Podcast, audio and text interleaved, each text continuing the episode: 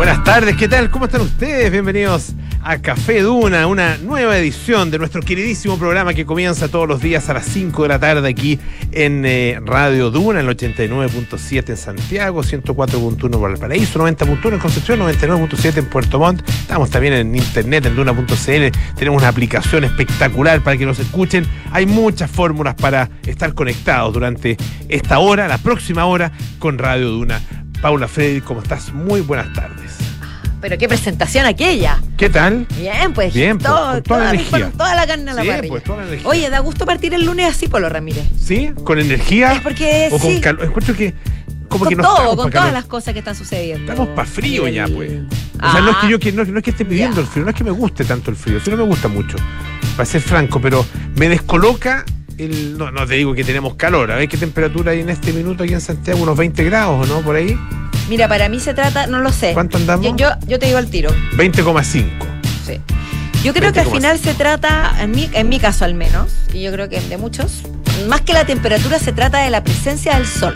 Ah, O de la luminosidad. Estamos, estamos de acuerdo en eso. O sea, que no sea un frío extremo, pero y, y que haya luz.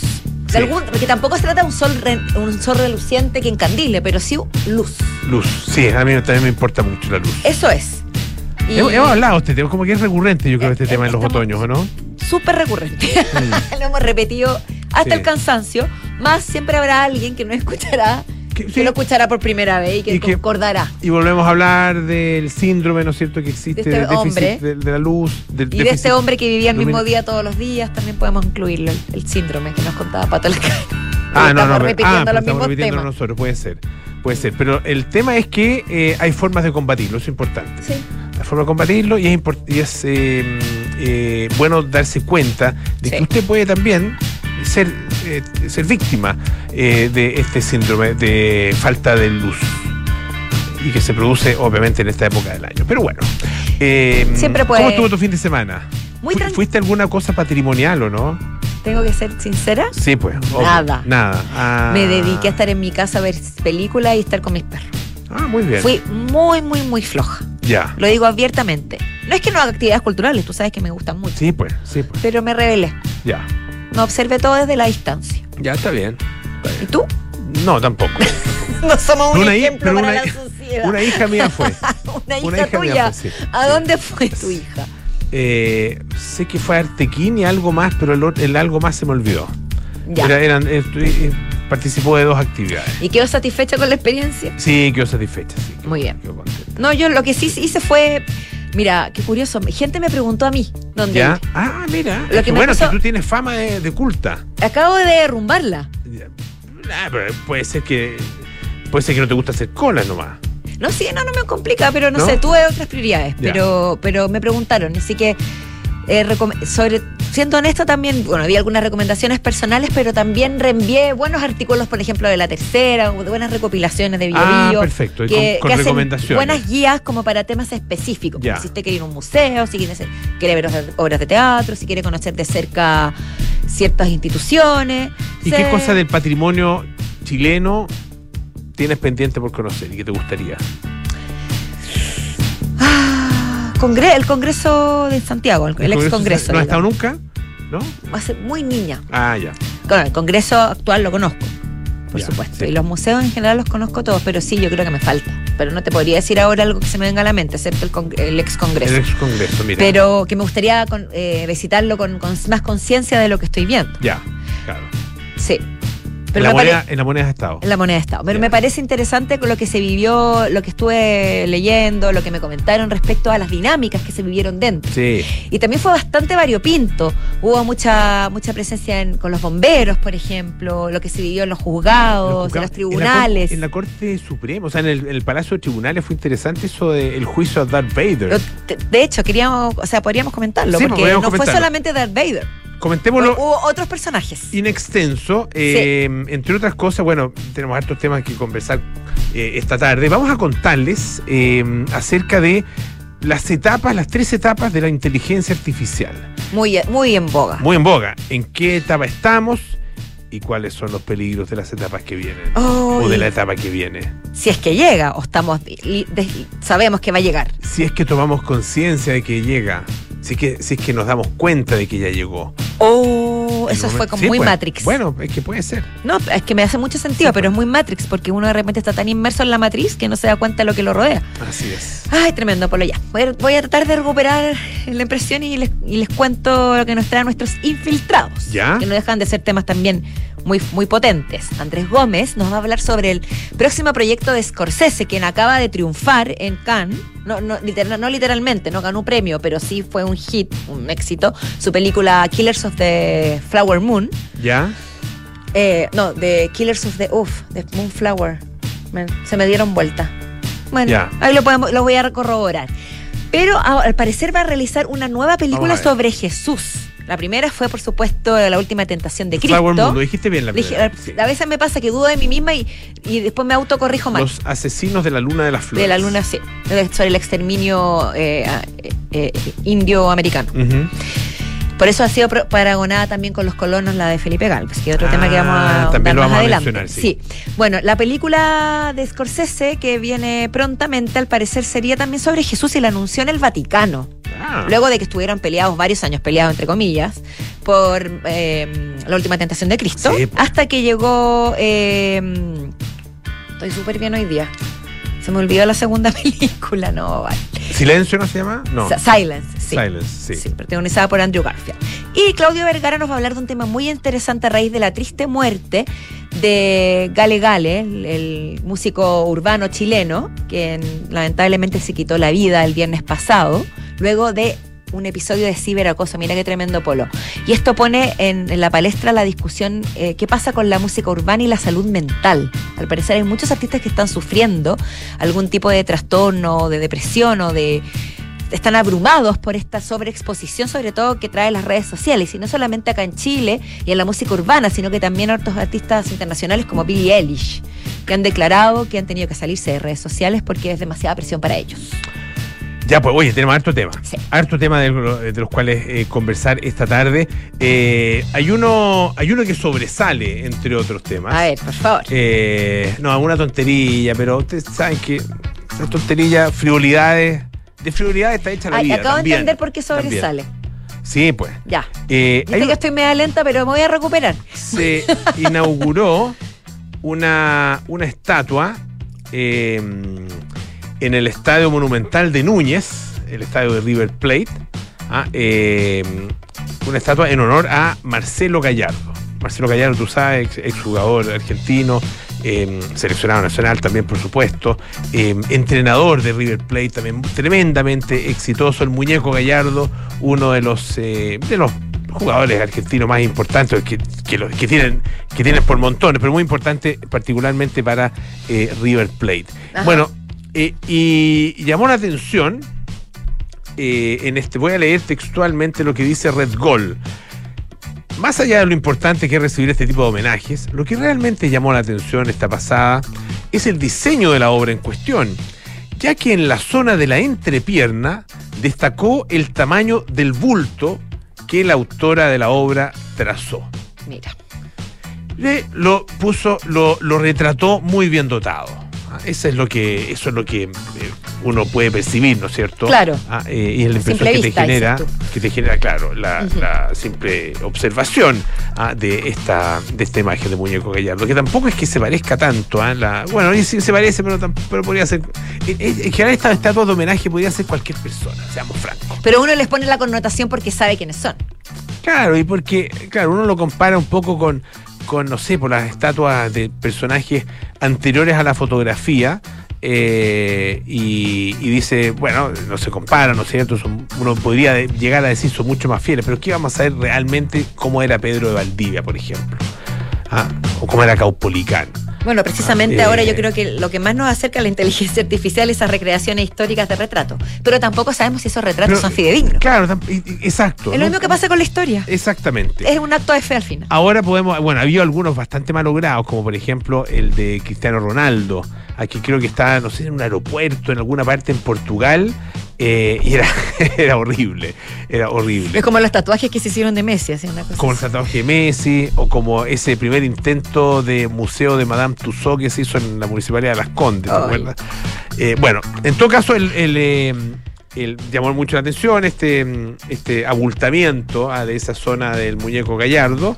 Eh, no voy a decir todas las tipos de, de- de tallas ordinarias que uno se le van ocurriendo en el camino, cosas que he escuchado por ahí, porque ¿para qué?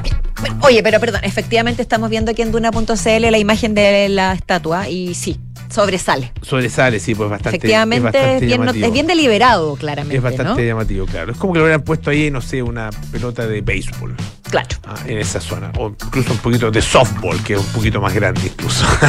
Y hablando de tamaño, es bien grande la no escultura también. No, no uso, no uso eh, balones más, eh, más cercanos, digamos, porque ahí ya sería demasiado grande. No es de fútbol, No. no es de handball, eh, no es de voleibol tampoco.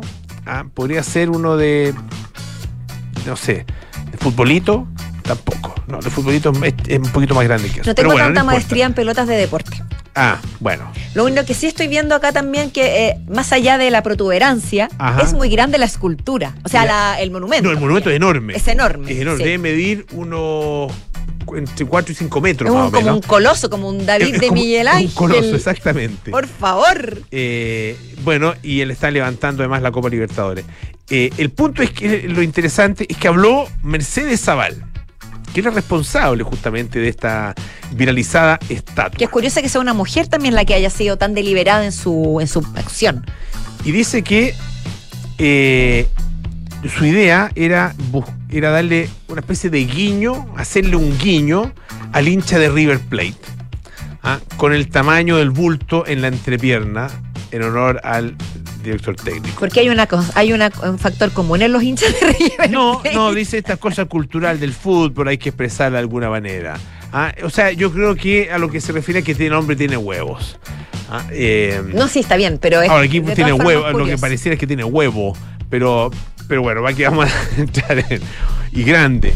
Eh, el punto es que em, habló algo, eh, agregó algo interesante. Dice eh, que en las redes le están diciendo muchas cosas, pero dice, me pidieron específicamente que esa parte la exagere. Ah, mira vos. Me lo pidió el comitente de la obra. Ah, Yo también me, prendí la moto, dice, porque esta cosa cultural del fútbol hay que expresar de alguna manera. Y todo artista tiene su manera de interpretarlo. Ah, dice que me gusta mucho disfrutar del pueblo, de lo popular de la hinchada, de todo ese mensaje que tiene el fútbol y una manera de darle un mensaje al hincha. No es algo fácil porque es obvio que no le va a gustar a todo el mundo. Es algo natural y hay que jugársela. Y tal como ocurre, lo más probable, con, por ejemplo, con la estatua del Patagón en la Plaza de Armas de, em, de Punta Arenas, sí. donde uno tiene que ir, ¿no es cierto?, y tocarle a, eh, el pulgar al pie, no sé si el pie derecho o el pie izquierdo del patagón, pero el que sobresale es un pulgar grandote, hay que tocarlo y, y de hecho se nota ahí porque está bastante gastado el pulgar. Yo me imagino que acá se va a convertir también en una especie de cábala, ir a la, donde la estatua de, de Marcelo Gallardo y tocarle de alguna manera, a, pese a que hay que pegarse un salto, yo creo que es bastante alto, pero tocarle el bulto. Bueno, hay lu- ejemplos de lo que tú mencionas. ¿Ya? El jabalí que está en Florencia. jabalí que está en Florencia, claro tiene que sí. el hocico absolutamente desgastado. Claro. Porque Aquí es se para la buena se- suerte y aquí para se le va a desgastar el bulto. a- Se le va a desgastar a- el a bulto. Di- Digamos, se le va a gastar. No, ¿para qué, vamos- ¿para qué vamos a entrar en, en ordinariedades? Ya. Mira, tú solo, tú solo tú puedes detenerte a ti mismo. Ya, Yo también sí. te puedo levantar las cejas. Ya. Y, y, eh, lo- me- si no me equivoco, sí, los senos de Ya. Julieta en Verona. Ah, Uno de no ellos, ahí no al parecer, yo tampoco estaba en Verona, Ya. pero al parecer, por lo que he visto por lo que he sabido, si tú tocas uno de sus pechos, Ya. de la escultura que está en el famoso balcón, donde sabemos que no ocurrió, Mm. pero es, lo- es lo que se asocia, tendrías, ah, tiene que ver con la suerte el Romeo. Romeo, ¿dónde estás que no te veo? Julieta, Julieta, te quemaste la ampolleta, una cosa así era, ¿no? No, me es un poco distinto. Tiene, bueno, eh, Eso me acuerdo yo de la infancia. que no- Además que era una No, era frase sin sentido, porque uno no se quema en la ampolleta, no, se quema con la distinto. Aquí ampolleta. estoy Julieta. eh, Ah, ya, rima, Yo estaba rima, pensando en mi infancia. ¿viste? Rima, no, es muy ordinario. que no se diga que tú no me llevas por el mal camino. En fin. Sé que en la puerta de la Catedral de Santiago de Compostela. Yo no estaba ahí tampoco, pero entiendo que también hay que tocar en alguna parte. ¿Viste? Sí, se Ah, usa. eh, alguna parte ahí en, el- en la entrada. Ah, y, y también, por supuesto, que está bastante gastado. Es como esos lugares históricos, así, pero con, con cientos y cientos de años de historia, y por los cuales han pasado, por ejemplo, muchos peregrinos, ah, y que tienen los. A mí eso siempre me impresiona, los peldaños desgastados. Porque fue el paso de el los paso seres de humanos, que, de- o el que no solo seres humanos, quién sabe también. ¿Quién animales. sabe? Anda a saber. Lo encuentro lindo. Ah, ¿lo, lo de Gallardo? Ah, no, No, no, ya, ya, Lo de Gallardo, ya, sinceramente, no, me produce ninguna emoción, más curiosidad. Ya, Pero, pero no, lo de que el paso de, del- de la huella humana. dejemos ahí al muñeco, Y- Gallardo. Eh, ver, pasemos de fútbol al, al cine. Yo Ah. no puedo, no lo puedo evitar, por lo perdóname. No Por puedo favor. evitar referirme a los, a ganadores del Festival de Cannes, que finalizó el sábado pasado. Bueno, obtuvo la palma de oro eh, la directora francesa Justine Triet, transformándose, si no me equivoco, en la tercera mujer en la historia de, del, del festival en ganar Mm, Tercera, un- sí. de digamos, mujer en ganar la Palma de Oro. Con la Increíble. ¿eh? película. mm, Con la película La zona de. No, miento. Con la película Anatomía de una caída. Mm. Bueno, esperemos que estas películas lleguen pronto a Chile. Pero más allá de los ganadores que han- y de las ganadoras que han estado dando vueltas en las redes, etcétera, hay que mencionar y destacar la película de Felipe Galvez. Sí, pues. Los Sí. Colonos, que ganó el premio de la crítica internacional, el Prezi, que es la primera vez en la historia del, prestigioso Festival de Cannes que una película chilena obtiene ese premio. Así un que premio de creo una, que de una sección como paralela, ¿no? se presentó es en la sección Una cierta Una mirada. cierta mirada. Pero este premio lo otorga la prensa, la, la Federación Internacional de Prensa Cinematográfica. Ah, ya, es paralelo, en el fondo no está en la selección oficial, Ya, pero es un premio oficial. Ya. No es ni, ni Palma de Oro, ni premio del jurado, ni mejor actriz, actor, etcétera, sino que premio específicamente de la prensa, o más bien de la crítica, ambas cosas. La, la historia que transcurre entre el 1901 y 1908 en Tierra del Fuego y que se enfoca en el genocidio Selknam.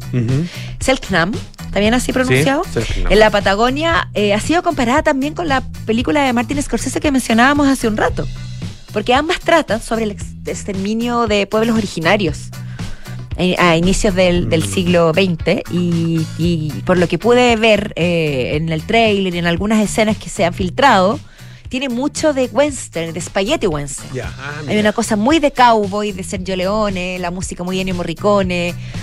Parece que es bien, bien interesante y bien brutal también. Mm. Así que esperemos que llegue prontamente a, a las- a nuestras carteleras y que se rest- y que se quede un buen rato.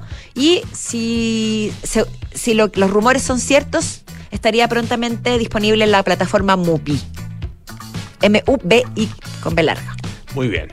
Eso. Oye, eh, ¿viste un video A ver. eh, de una de una mamá, una mujer, esto en eh, Brasil, en San Pablo, en un jardín infantil, se celebraba el cumpleaños de una niñita de tres años, ya. ¿ya? Eh, y su madre, que se llama Brena Acevedo, ah, eh, muy joven, de 26 años, aparece con. eh, parece si de repente como que sale, están celebrando, que eso hay una música. eh, en el jardín infantil, que están, qué sé yo, los otros papás, están los cabros chicos, y, nada, y ella aparece, se pone a bailar. ¿Ya? Y con una ropa bastante tras- transparente. Con la que asistió al cumpleaños con la de que su asistió pequeña. al cumpleaños de su No es pequeña. que se cambió el atuendo para hacer un show. Bueno, no sabemos. Ah, no lo sé, no lo sé. Bueno, Puede tampoco ser. es tan relevante. Tampoco eso. es tan relevante. Eh, mm, el tema es que eh, se puso a bailar, y, pero no, no fue un baile cualquiera. Se mandó un twerk de aquellos. Lo entregó todo. Como el twerk del baile. CESFAM. Como el twerk de Cesfam, más o menos, sí. Ya. Diría que incluso más. Ay, ay, Ah, ay. Incluso más. Por la vestimenta era aún más eh, eh, atrevido a este, este twerk. Eh, algunos han dicho que le arruinó el cumpleaños a la, a la niñita. Pero la niñita me imagino que haber estado, no, no se haber dado ni por aludida, por lo No que los niños esas cosas no lo. No sé, fíjate. Eh, esto se viralizó computa. y obviamente ella se llenó de crítica. Aquí nuestro rapidísimo Luis Cruces está mostrando esta, esta imagen, esta escena en eh, Duna.cl. Ustedes pueden verla. Detengan su auto si van, si van eh, manejando. No, no, no, no se pongan a ver ahí el, a Duna- Duna.cl, escuchen la radio nomás. Exacto. Pero eh, vale la pena. Llama la eh, atención para, que entre bueno, Mini- para entender la noticia, digamos. Entre Minnie Mouse eh, Minnie- Mickey Mouse Y como que se mueve. Mini como que la, la incentiva a que, a que baile, ¿no es cierto? Como que la estimula. Y te fijas que el traje, la ropa de ella es Sí. bastante, es bastante, mm, eh, no sé, demostrativa. No sé qué pensar, porque sí, Sugerente, más que sugerente. parece fuera de lugar, pero al final de cuentas veo que los asistentes ninguno se ve molesto. Ni molesta. Yo creo que los brasileños son distintos a nosotros. Yo creo que es un tema cultural, por lo exacto, Sí. estaba pensando en lo mismo. O sea, Sí. acá no sería muy extraño, pero yo creo que a lo mejor es más común de lo que creemos en Brasil. No, esto, claro, esto en el caso de Chile es un baile así, no es de, no es propio de cumpleaños de niña de tres años, es más bien propio de eh, despedida soltero. Sí. Ah, ¿Cierto? O de un evento del CESFAM. o de evento del CESFAM. Eh, ¿De dónde era el CESFAM? Ese el. Ah, eso, No me era acuerdo de la ciudad. No, parece que era como del sur, no me acuerdo. Bueno, bueno. Eh, algunos han dicho que tuvo una conducta inmoral, pero ella se ha defendido.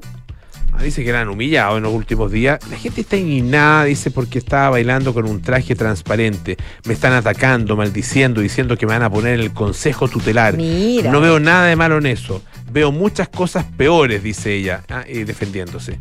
Eh, dice, mi familia está horrorizada. ¿Cómo pueden las personas lastimarse en las redes sociales llamándome cosas horribles? Estoy indignada, aterrorizada. Mi hija estaba súper feliz. A los invitados les gustó. Ah, eh, dice que ella decidió hacer esa fiesta en dos meses. ah, eh, todo fue con mucho sacrificio, mucho cariño también. Ah, eh, la hija es mía, el dinero es mío, el cuerpo es mío. Y yo hago con mi vida lo que quiero. ¿Sabes, ¿Sabes qué, Polo Ramírez? Dime. No, no puedo contradecirla. ¿Estás no muy de acuerdo con ella? Y no, no estoy muy de acuerdo. ¿No? ¿No? sé si estoy de acuerdo o no con lo que hizo. Estoy de acuerdo con lo que ella dice. O sea, tampoco te- soy quien para estar de acuerdo o no. Mi punto es que cuando tú dijiste, la gente está indignada en redes sociales, que yo también lo digo harto, porque uno lo ve mucho, pero me Mm. llama la atención cuánto se indigna la gente con vidas ajenas. Sí, es verdad. Porque está bien que tú puedas opinar si te preguntan, poner un comentario, pero esa indignación visceral, como, ¿cómo es posible que haya hecho una cosa así? Cuando es una persona que vive en otro país, que tiene su propia vida, de otra Sí, pues. cultura, que ganó, como dices tú, su que gastó su dinero, que es su familia, ese moralismo que está dando vueltas en las redes, me llama la atención. Yo también estoy con él. Y tanto así que fíjate que lo voy a invitar a mi cumpleaños. Sí. Y a Mini también. 5 de septiembre. No, Mini puede quedarse allá en Brasil. Solo a la mamá. Oye, vamos a la música. Ya ¿no? sabes, ¿Te 5 de septiembre hay que regalarlo por la Cinco de se- Vamos a escuchar a YouTube con Beautiful Day.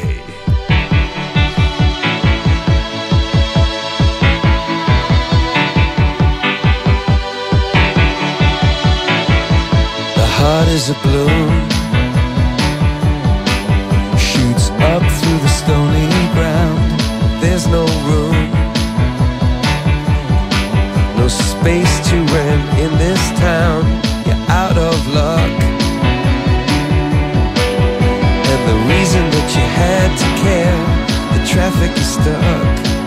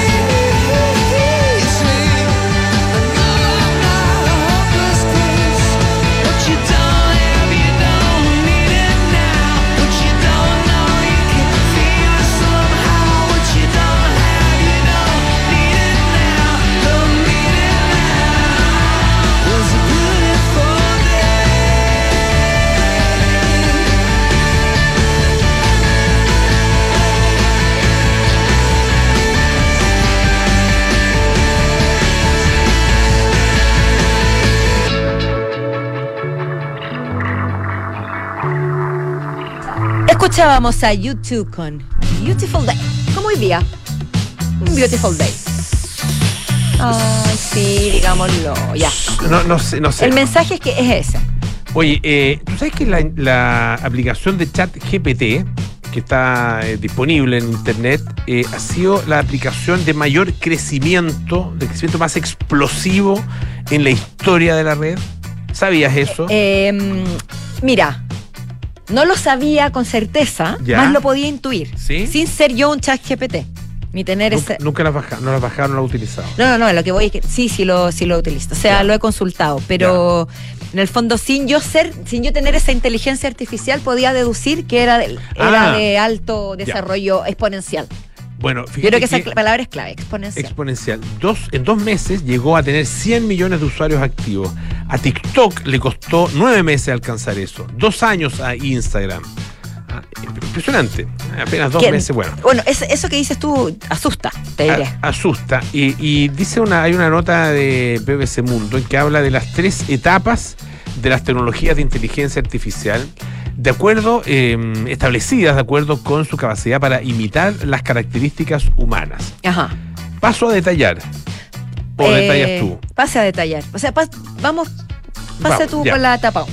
Hay una que eh, se denomina la inteligencia artificial estrecha, que básicamente eh, es un tipo de eh, inteligencia artificial que se enfoca en una sola tarea. Ajá. Ah, eh, una, una especie de trabajo repetitivo dentro de un cierto rango ah, predefinido por sus creadores y ahí le da y le da y le da y es muy eficiente justamente en esa en esa tarea específica. Mono, mono, como mono canal, o sea, mono, Claro, mono tarea, no sé cómo- monotarea. se me olvidó el término, pero claro. Sí, ¿Qué es lo que existe ahora entonces?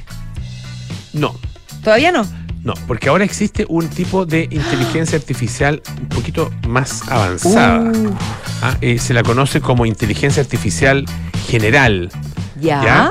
Eh, cuando una máquina tiene capacidades cognitivas a nivel humano. No es que se haya alcanzado esta etapa, ah, eh, pero em, imita muy bien, la inteligencia artificial imita muy bien la capacidad de razonamiento humano.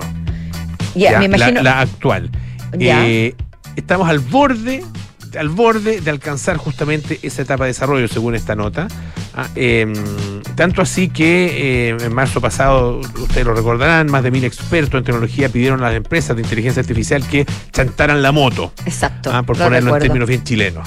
Per- perdón, Polo, o sea, eso significa que si es que la, la etapa anterior era más, que, que- que podía enfocarse con excelencia, pero en una labor, esto significaría que podría ser más transversal la capacidad de una inteligencia artificial, Claro. es decir, Aplicable a muchas que cosas. podría apli- aplicarle a muchas cosas Exactamente. o una o un digamos un ente artificial que realice varias.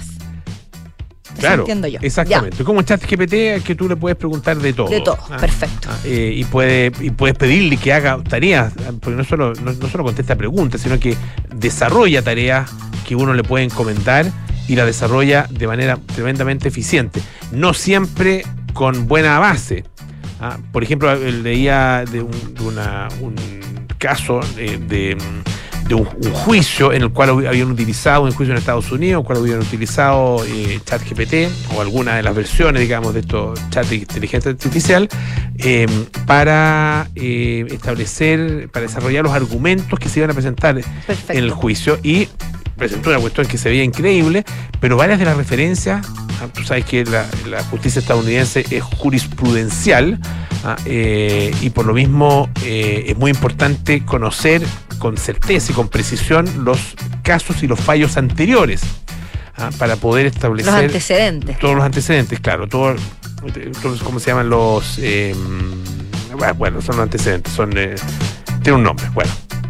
Eh, Y es- bueno, perdón, ya este tipo, de, es- este tipo de inteligencia en segunda fase ya nos llevaría a- al, al- al temor por el reemplazo laboral. por ejemplo, uno de esos, pero Uno también, de los temores que existen, o yo no sé si ya, o sea, si ya son reales. eh, yo, bueno, en alguna medida ya se está dando. Sí. Ah, eh, y llegamos con esto a la tercera etapa, que se llama la superinteligencia artificial. ¿Ya? Ya. Y, esto tiene que ver bueno, eh, con, con las preocupaciones que se han levantado, ah, porque es una, una mm, inteligencia sintética o artificial que supera a la humana.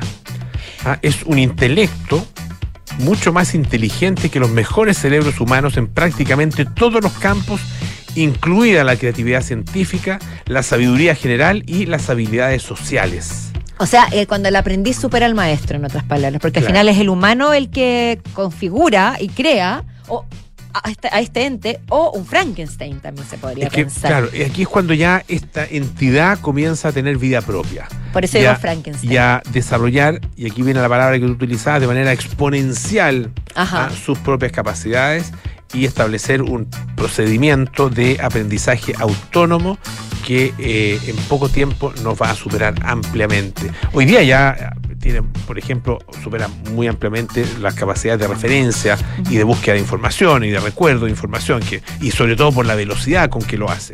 Ah, pero hasta el momento hace lo que hace el ser humano más rápido, de manera Pero- más eficiente, pero no ha superado en ese sentido a la inteligencia humana todavía.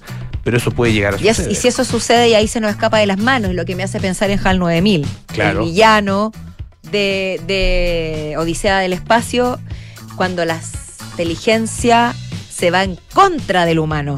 Así que eso ya podría ser una fase 4. Lo dejo ahí. Exactamente. Lo dejo ahí. Oye, eh, muy importante. Universidad de Tarapacá, líder en el norte de Chile, Universidad del Estado, construyendo un futuro de calidad.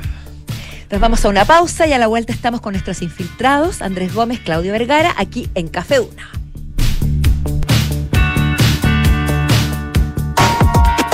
Universidad de Tarapacá, 41 años comprometidos con la calidad. Está en el séptimo lugar del ranking Shimago de investigación en Chile con una alta productividad científica. El 93% de sus académicos tiene posgrado y el 54% grado de doctor. Está entre las 10 mejores de Chile en calidad académica según el ranking La Tercera que pasa. Mantén tus inversiones a otro nivel con el nuevo Fondo Scotia Estructurado Deuda Nominal 2, sin monto mínimo de inversión y una rentabilidad no garantizada del 12,10%. Aprovecha y contrátalo hasta el 6 de julio con tu asesor de inversiones. Conoce detalles en scotiabankchile.cl slash nuevo guion medio fondo. Por fin es Cyber Day en el nuevo falabella.com. Participa por compras gratis cada una hora, pagando con tu tarjeta CMR. Aprovecha el envío gratis en miles de productos sobre 29.990 pesos del 29 al 31 de mayo de 2023. Solo en el nuevo falabella.com. Revisa bases y condiciones en www.falabella.com. Amor, ¿crees que todo salió bien? Sí, mi amor. ¿Y sabes qué es lo que me deja más tranquila? Que sé que mi mamá hubiese querido apoyar a María Ayuda. ¿Y cómo? Mi amor, al contratar los servicios funerarios, estamos aportando a cientos de niños de la Fundación María Ayuda, que trabaja por rescatar la dignidad de las niñas y niños más desvalidos, dándoles un hogar a través de sus diversos proyectos. Acércate a nuestras sucursales y recibe toda la información que necesitas. Atención personalizada a las 24 horas. Más información en funerariamariaayuda.cl. Estamos contigo cuando más nos necesitas. Cuando en 1998 formamos MB Inversiones, tomamos un compromiso, coinvertir en los mismos activos que recomendamos. Por eso en MB Inversiones no tenemos clientes, tenemos socios. Socios unidos por la misma pasión, hacer crecer nuestro patrimonio. Socios como en un club. Hoy, 25 años después, renovamos nuestro compromiso con la coinversión. Únete a MB Inversiones, seamos socios y coinvertamos. MB Inversiones, desde hace 25 años, coinvertimos. www.mbi.cl Hexacón es una inmobiliaria de arquitectos que conecta la ciudad y las personas con el diseño y la calidad de vida. Edificio QV es un proyecto enfocado en la vida social y familiar, con departamentos de 2, 3 y 4 dormitorios en medio de un enorme parque urbano como es Parque Cauciño Macul. Edificio QV es la unión perfecta entre diseño, naturaleza y ciudad. Conoce más en www.exacon.cl. Control de Fontana tiene un mensaje para las empresas de Chile. Si en el año de la productividad tu compañía no tiene integraciones, no conecta recursos humanos con inteligencia de negocios y no tienes el control de sus procesos, piensa digital y despega la eficiencia de Fontana RP. Recursos humanos, contabilidad y finanzas, abastecimiento y mucho más gracias a su ecosistema digital de gestión empresarial. No esperes más y despega la eficiencia con hasta un 50% de descuento en la implementación ingresando a defontana.com. Se viene Cyber con B de beneficios y con B de Banco de Chile. Usa tus tarjetas del Chile, paga en cuotas sin interés y acumula un 50% extra de dólares premio en tus compras online. Tus tarjetas del Chile son tus tarjetas del Cyber. Conoce estos y más beneficios en bancochile.cl. Banco de Chile. Qué bueno ser del Chile. Promoción válida desde el 29 al 31 de mayo de 2023. Tope 50 dólares premio adicionales por cliente durante la promoción. Infórmese sobre la garantía estatal de los depósitos en su banco en www.cmfchile.cl. En Sonda, desarrollamos tecnologías que transforman tu negocio y tu vida, impulsando la innovación y el desarrollo de soluciones que acompañen la transformación digital de las organizaciones. Cuenta tú también con el respaldo, agilidad y eficiencia del líder en transformación digital. Descubre más en sonda.com. Sonda, tecnologías que transforman tu negocio y tu vida. Sonda, make it easy.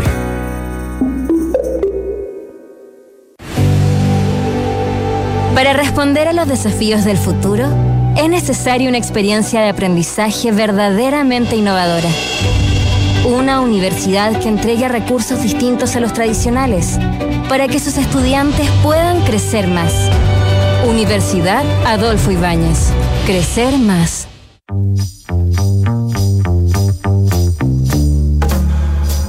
Son los infiltrados en Café Duna. Son las 5.37 de la tarde de este lunes 29 de mayo y les damos la bienvenida a nuestros infiltrados para comenzar la semana con todo el fuá.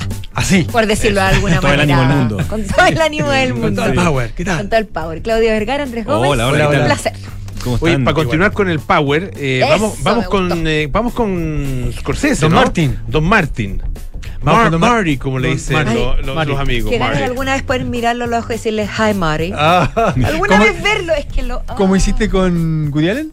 Sí, le dije, lo vi. Esa es una historia que algún día les contaré. acosadora. Acosadora. Acosadora de Woody Allen. Bueno, hay una fanática. encima la no del vieron la-. No sé si vieron la fanática en Cannes, que bueno, que era reportera al parecer que es con una polera de, de, de Scorsese. Sí, lo Que lo no, saludó no. y todo, y Scorsese la apuntó y fue Y una DiCaprio cosa. se la firmó. Y DiCaprio se la firmó, exactamente. No sé dónde, pero Sí, se la firmó. Era periodista, ¿no? Era periodista, y yo- Y, yo, casi me desmayo con, Con polera Martín. Scorsese. Un poco, no sé, cuestionable. ¿no? Cero independencia. Cero independencia, cero distancia. Cero distancia, sí. Claro, muy objetiva la Muy periodista. objetiva la periodista, sí. No, no sé si era periodista, la verdad. Tengo mi- Pero, no, al parecer sí. Pero bueno, ya. Pero la hizo. Sí, Pero la hizo. Lo cierto es que la hizo. Pero Scorsese la apuntó. El, el dedo de Scorsese. Sí. El dedo de Scorsese. Oye, y los que habían apuntado. Bang, bang. a Scor- Oye, Bang, bang. los que habían apuntado a Scorsese eran los del Vaticano. Mira. Por jugar con la figura de. Ah, sí, bueno, eh, bueno como, como comentaba Claudio, Scorsese viene llegando de, de Cannes, donde tuvo una presentación muy exitosa de su última película que se llama The Killers of the Flower Moon. Es una, una película ambientada en los años 20 en Estados, Unidos, en Estados Unidos, que en algún minuto hablamos de ella acá, ¿no es cierto? Que tenía que ver con la tribu Osage, que mm, eh, de qué manera ellos fueron despojados de, de- de- de territorios que eran muy valiosos, donde había eh, pozos petroleros y todo.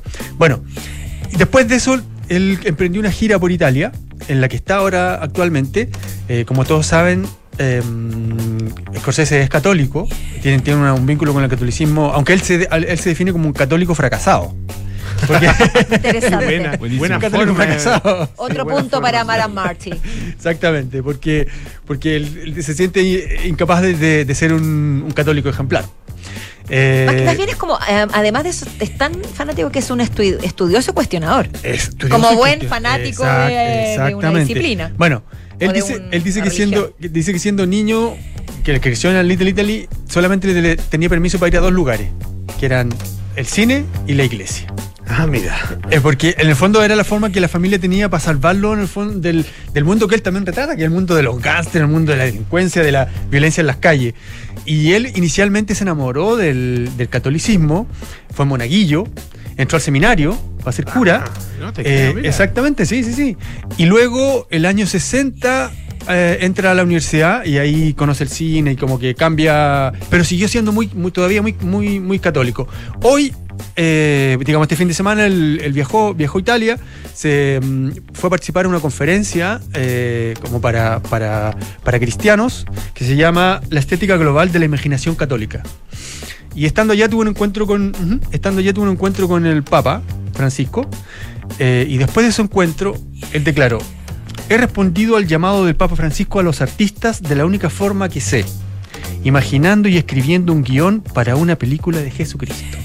¿Qué te parece? Qué profético el mensaje. Estoy a punto de comenzar a hacerla. No, ¿quién va a ser Jesucristo esta vez? No dio más detalles, eh, desde su compañía tampoco dieron más detalles, pero, pero bueno, a todo el mundo se le abrió la imaginación y el entusiasmo con esto. ¿y apuesta porque ya el actor? Si uno, si uno se recuerda, eh, la, Scorsese tiene una película dedicada a Jesús, ¿no es cierto? Que es La Última Tentación de Cristo, que es una de sus grandes películas y es también, a mi modo de ver, una de las grandes películas sobre Jesús. Sí. Eh, una película muy controversial, que fue estrenada el año 88. Prohibida acá en Chile. Prohibida, En varios fue países. prohibida en varios países. En Chile la tuvimos prohibida hasta el año 2003. No. Mira. Sí. y hubo que recurrir a la eh, Corte Interamericana de Derechos Humanos. La Corte Interamericana de Derechos Humanos, después de una, de una, de una demanda que, que se presentó, porque la Corte Suprema la había, la había prohibido acá. Bueno, y era como una contraposición al Jesús de Nazaret, a este porque era William Dafoe, recordemos, y este- que, no es que es una es un rostro, no quiero decir si bello no, pero es un rostro mucho más duro y más Así es, más- llamativo, sí, más, exactamente, más, sí. más cubista, no sé cómo decirlo. Sí, que, sí, sí. Que el Eh, de Robert Powell. Sí, sí, me- menos, menos divino, Menos menos, bello. claro, menos bello. Y bueno, y la, y la historia del- de la última tentación, que está basada en una adaptación de una novela de Nikon Kazantzakis, un gran escritor eh, también eh, muy, muy cristiano, un escritor griego, que es en el fondo la posibilidad, es la crucifixión eh, de Jesús que se plantea, ¿no es cierto?, dejar la cruz y llevar una vida humana. Finalmente, finalmente, y lleva una demanda y Jesús se casa, ¿no es cierto? Primero con María Magdalena, después con Marta, tiene una familia, etcétera. Eh, y en un momento él vuelve, vuelve, decide retomar su rol, ser el Mesías y volver a la cruz. O sea, es la película más conservadora de Es todas. súper católica, en el fondo, porque Jesús después de conocer la vida humana decide, no, tengo que cumplir con mi misión.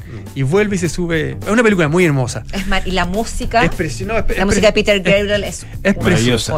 Ahora, Sí. esa película lo tuvo eh, enemistado con el Vaticano durante mucho tiempo, eh, hasta que él volvió a filmar eh, otra película muy claramente católica que es Silencio. Es un, proyecto que él tenía desde inicio de los años 90, una adaptación de un, de un gran escritor japonés que también fue, fue candidato al Nobel, eh, Endo, que se llama eh, Kusu Endo. Eh, y es la historia, si tú te acuerdas, ¿no es cierto?, de, está basada en hechos reales de unos eh, sacerdotes jesuitas en Japón. Hay una persecución contra el cristianismo en Japón eh, y hay un, un sacerdote jesuita que es maestro de, un gran maestro que decide renunciar, hacer apostasía. Renuncia al, al, al- Andrew al- Garfield, ¿no? al- al- al catolicismo.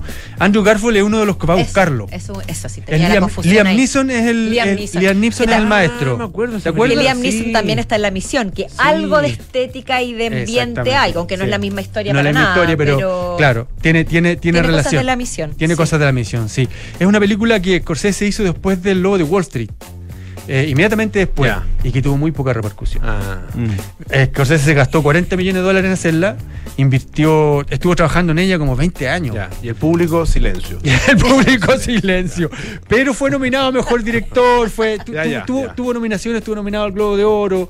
eh, fue una película que tuvo buena crítica igual, eh, aunque era muy, también era muy larga, era una, una película media pesadita, pero donde Scorsese también eh, puso todo su, su fe en el fondo, que es, que es un tema que lo mueve mucho, el tema de la fe. Interesante, vamos a, estar a la espera, atentísimos. De entonces, esa y de las todas las películas de, de Cannes. Y esto de alguna manera desmiente el hecho que el propio Scorsese había dicho que era el retiro prácticamente después de Killers of the Flower Moon, que era su suerte de bajar la cortina eh, y que ya no le queda tiempo. Él mismo había dicho que ya no le queda demasiado tiempo para seguir haciendo cosas. Tiene pero 80 parece, años, po. Tiene 80 años, pero parece que sí le va a quedar tiempo para una aventura como esta. A lo mejor es la última. Esperemos que sí. ojalá Quién que sabe sí. que se despide con el Exacto. catolicismo. Así Está como es. los músicos de Claudio, que se despiden todo el tiempo. y se despiden todo el tiempo y siempre vuelven. Sí, sí. Yo, claro, yo- yo los- yo los mant- yo los mantengo ahí Ha bien anunciado la despedida de, no varios, de varios, y no o, se o despiden. como Nicanor Parra, que en un poema anuncia que va a llegar, como el, el, el caeré rendido ante los brazos de la cruz, una cosa Sí, así. ¿no? sí, sí, ¿Se acuerdan verdad, de ese- sí, sí. Me gustó cómo pusiste las manos, Polo. Este, muy, muy. Es que yo también fui, fui acólito. Tocado por la gracia. Fui monaguillo también, así que aprendí. Don Claudio, oiga, eh, malas noticias, un, un caso bien, bien terrible, ¿no es cierto? sí. Que, que sacude la- a la música urbana nacional. Sí, es el retrato, yo creo, eh, independiente que le haya sucedido a la música urbana, es el retrato de algo bastante delicado que está sucediendo el- con la música en general y en particular con la música, que probablemente sea la expresión artística que más está sometida hoy por hoy al juicio de las redes sociales. Eh, hoy un músico sin eh, redes sociales, sin plataformas sociales, no existe prácticamente. La forma de presentar tu música, de presentar tus videos, de difundir lo que tú haces, es hoy por hoy a través de las redes sociales, de las plataformas digitales, de difundir tu estética, tu manera de ser artista, más que cualquier otra expresión de arte o de, cultura, más que los actores, más que el cine. Hoy, hoy por hoy eh, las redes sociales, los músicos la utilizan como la herramienta más eh, más certera para poder presentarte frente a tu público. Pero eso está siendo tremendamente peligroso porque las redes sociales son peligrosas finalmente y ha quedado demostrado en un caso con un desenlace súper eh, sensible súper eh, letal como eh, sucedió el pasado viernes con el cantante chileno Gali Gali, un cantante de la música urbana, un artista que formaba parte del mismo grupo de Polimá West Coast, de Marcianeque, de Pailita, de Pablo Chile, Harry Natch, de, de finalmente los artistas chilenos que más han dado que hablar el último tiempo que son los que pertenecen al trap y en menor medida géneros como el, el- reggaetón. Eh, ¿Qué sucedió el jueves en la noche? Eh, Gali Gali empezó a ser eh, víctima de lo que se llama una funa, finalmente. Eh, empezó a sufrir eh, ciberacoso a partir de eh, imágenes que da- andaban dando vueltas donde supuestamente él era infiel a su, a su pareja. Eh, y a partir de eso él subió una historia a Instagram donde, donde decía que lo dejaran tranquilo, eh, donde decía que eh, por favor lo dejaran de molestar o si no esto iba a tener consecuencias muy, muy complejas. Bueno, finalmente él falleció en el día viernes a las eh, 8 de la noche aproximadamente y se abre todo este debate de finalmente las redes sociales, el uso que pueden tener, eh, finalmente cómo terminan afectando a un artista, eh, a un artista en pleno ascenso. Era él era un artista en pleno ascenso, la verdad, dentro de la música urbana, eh, con hits que estaban sonando por todas partes. Había estado en La Palusa el año pasado, había firmado con Sony Music también el año pasado. Eh, por tanto, es un nombre que estaba viviendo un instante bastante estelar de, de su carrera. Bueno, toma esta decisión y finalmente se abre este debate de eh, la música en general, pero también la música urbana. La música urbana es un... eh, eh, son artistas que han empezado a vivir el éxito de manera muy fulminante, de manera muy explosiva, de un momento a otro. Y son artistas que yo he tenido la oportunidad de conversar y entrevistar a muchos de ellos. Ellos reconocen que vienen de entornos súper vulnerables, vienen de, de entornos súper complejos, donde hay poca contención emocional, donde hay pocas relaciones emocionales, donde hay familias que están muchas veces rotas. Donde la popularidad, la plata, el éxito, el reconocimiento cae de un momento a otro. Y la música Eh, también es un escape a una y la música es un realidad, escape a eso, un precisamente. destino que si no está quizás sellado por otros lados. Y son muchos los que reconocen eh, comportamientos muy difíciles eh, en sus vidas. Marcianeque, Pailita, que han reconocido que eh, han limitado muchas veces la, la autodestrucción por todo lo que significa eh, la funa, el reconocimiento social, un montón de cosas súper difíciles de manejar para ellos. Eh, por tanto, la música urbana también tiene eso. Y, hay mucha gente que eh, maneja a estos artistas que ha tratado de trabajar con psicólogos con ellos, ha tratado de trabajar con gente que los pueda eh, presentar de una mejor manera frente a los medios de comunicación también eh, y ser artistas que de alguna manera tienen un manejo di- distinto y diferente y más preparado eh, frente a lo que significa la fama, el reconocimiento, el dinero, pero es súper complejo la verdad, súper complejo. Son artistas que muchas veces sus propios managers son amigos que tenían cuando eran jóvenes o, compañeros de curso, etcétera, por tanto es súper complejo el tema. Pero nada, nuevamente las redes sociales ponen en el debate lo que es un lo que es un tema súper eh, súper peleagudo, súper áspero. Oye, y tú decías que, que no solamente ocurre en este género. Bueno, Claro. yo creo que esto también ha ocurrido mucho a nivel de adolescentes y jóvenes en general. El tema de las redes sociales, de la presión de las funas, causan estragos hasta llevar incluso a la muerte. También mencionabas, por ejemplo, a Billie Eilish, otros, otros actor- ac- actores, eh, cantantes o artistas internacionales que también han dicho que han sido afectados por este tipo de comportamiento, cerrando sus redes, saliéndose del, del cibermundo, un poco aislándose para protegerse también. Sí, han, han puesto nuevamente sobre la mesa el tema de la salud mental, la salud mental que es un tema que recorre toda la sociedad ya hace bastante tiempo, pero claro, con, eh, con, eh, con músicos jóvenes y con figuras públicas jóvenes eh, ha sido mucho más delicado precisamente por el tema de redes sociales. Billie Eilish es otro ejemplo, es una artista que ella se empezó a hacer famosa a los 13 años, cuando empieza a subir sus temas a SoundCloud, a un montón de plataformas musicales que había en esa época. A los 16, 17 años ya explota como una figura pública mucho más masiva a través de sus primeros discos Y ella el fin de semana salió a responder miles y miles de críticas que empezaron a distribuirse por eh, sus redes sociales y en particular por Instagram, que la criticaban por su forma de vestir. ¿Qué sucedió? Que Billie Eilish, cuando se empieza a ser famosa, eh, su forma de vestir era una forma de vestir bastante despreocupada, con ropa ancha, sin tanto maquillaje, eh, muy alejado de los cánones más habituales de la belleza femenina, o de lo que se entiende como belleza femenina. Y ella ahora ha, vu- ha hecho algo distinto, ha- se ha empezado a vestir y ha tenido una estética que ella misma llama un poquito más femenina, un poquito más acorde a ese tipo de, de belleza y de patrón. Entonces se le empezó a criticar por eso, cómo es posible que ahora se esté acercando a eso, que era una vendida, que cómo se está, se está vistiendo de esa forma. Y ella usó sus, sus redes sociales para decir que las mujeres tienen pleno derecho a hacer lo que ellas quieran, que pueden haber distintos tipos de mujeres, que las mujeres tienen distintas caras y que hay que aceptarlas todas. Y que la verdad ella ha sido súper ruda, trató de estúpidos a la gente que la critica de esa forma, porque puso de alguna manera los puntos sobre la I de una situación que también se le empezó a ir de las manos y que obliga a muchos artistas, como tú decías, Paula, a irse a las redes sociales, a no tener plataformas digitales, lo que es súper lamentable porque no debería de tener, eh, tomarse una decisión así en casos como, como estos. La juventud es compleja pa- para, o sea, para cuando, cuando eres muy joven, Mm. sea por las redes sociales o anteriormente vemos otros casos como los- la gente los que han muerto a los 27 años. También, cuando empezó Sí, un claro, problema o como- sea, sin redes sociales, Sin pero redes también sociales era- también existía esa vulnerabilidad la- la presión y ese invulnerable, éxito exacto. abrupto que a veces es inmanejable. Así que hay que tener ahí mucho ojo en eso. Exacto. Don Claudio Vergara, Andrés Gómez, muchísimas gracias. ¿ah? Que estén muy bien. Nuestros infiltrados esta tarde aquí en Café Dura. Siempre nos traen reflexiones tan interesantes. Muchas gracias, Claudio, Andrés, Pono. Nos encontramos mañana a las 5 de la tarde en punto, como todos los días. Ahora viene Enrique Llevar con las noticias y luego sigue escuchando a Polo Ramírez en aire fresco. Chao, chao. Hasta mañana.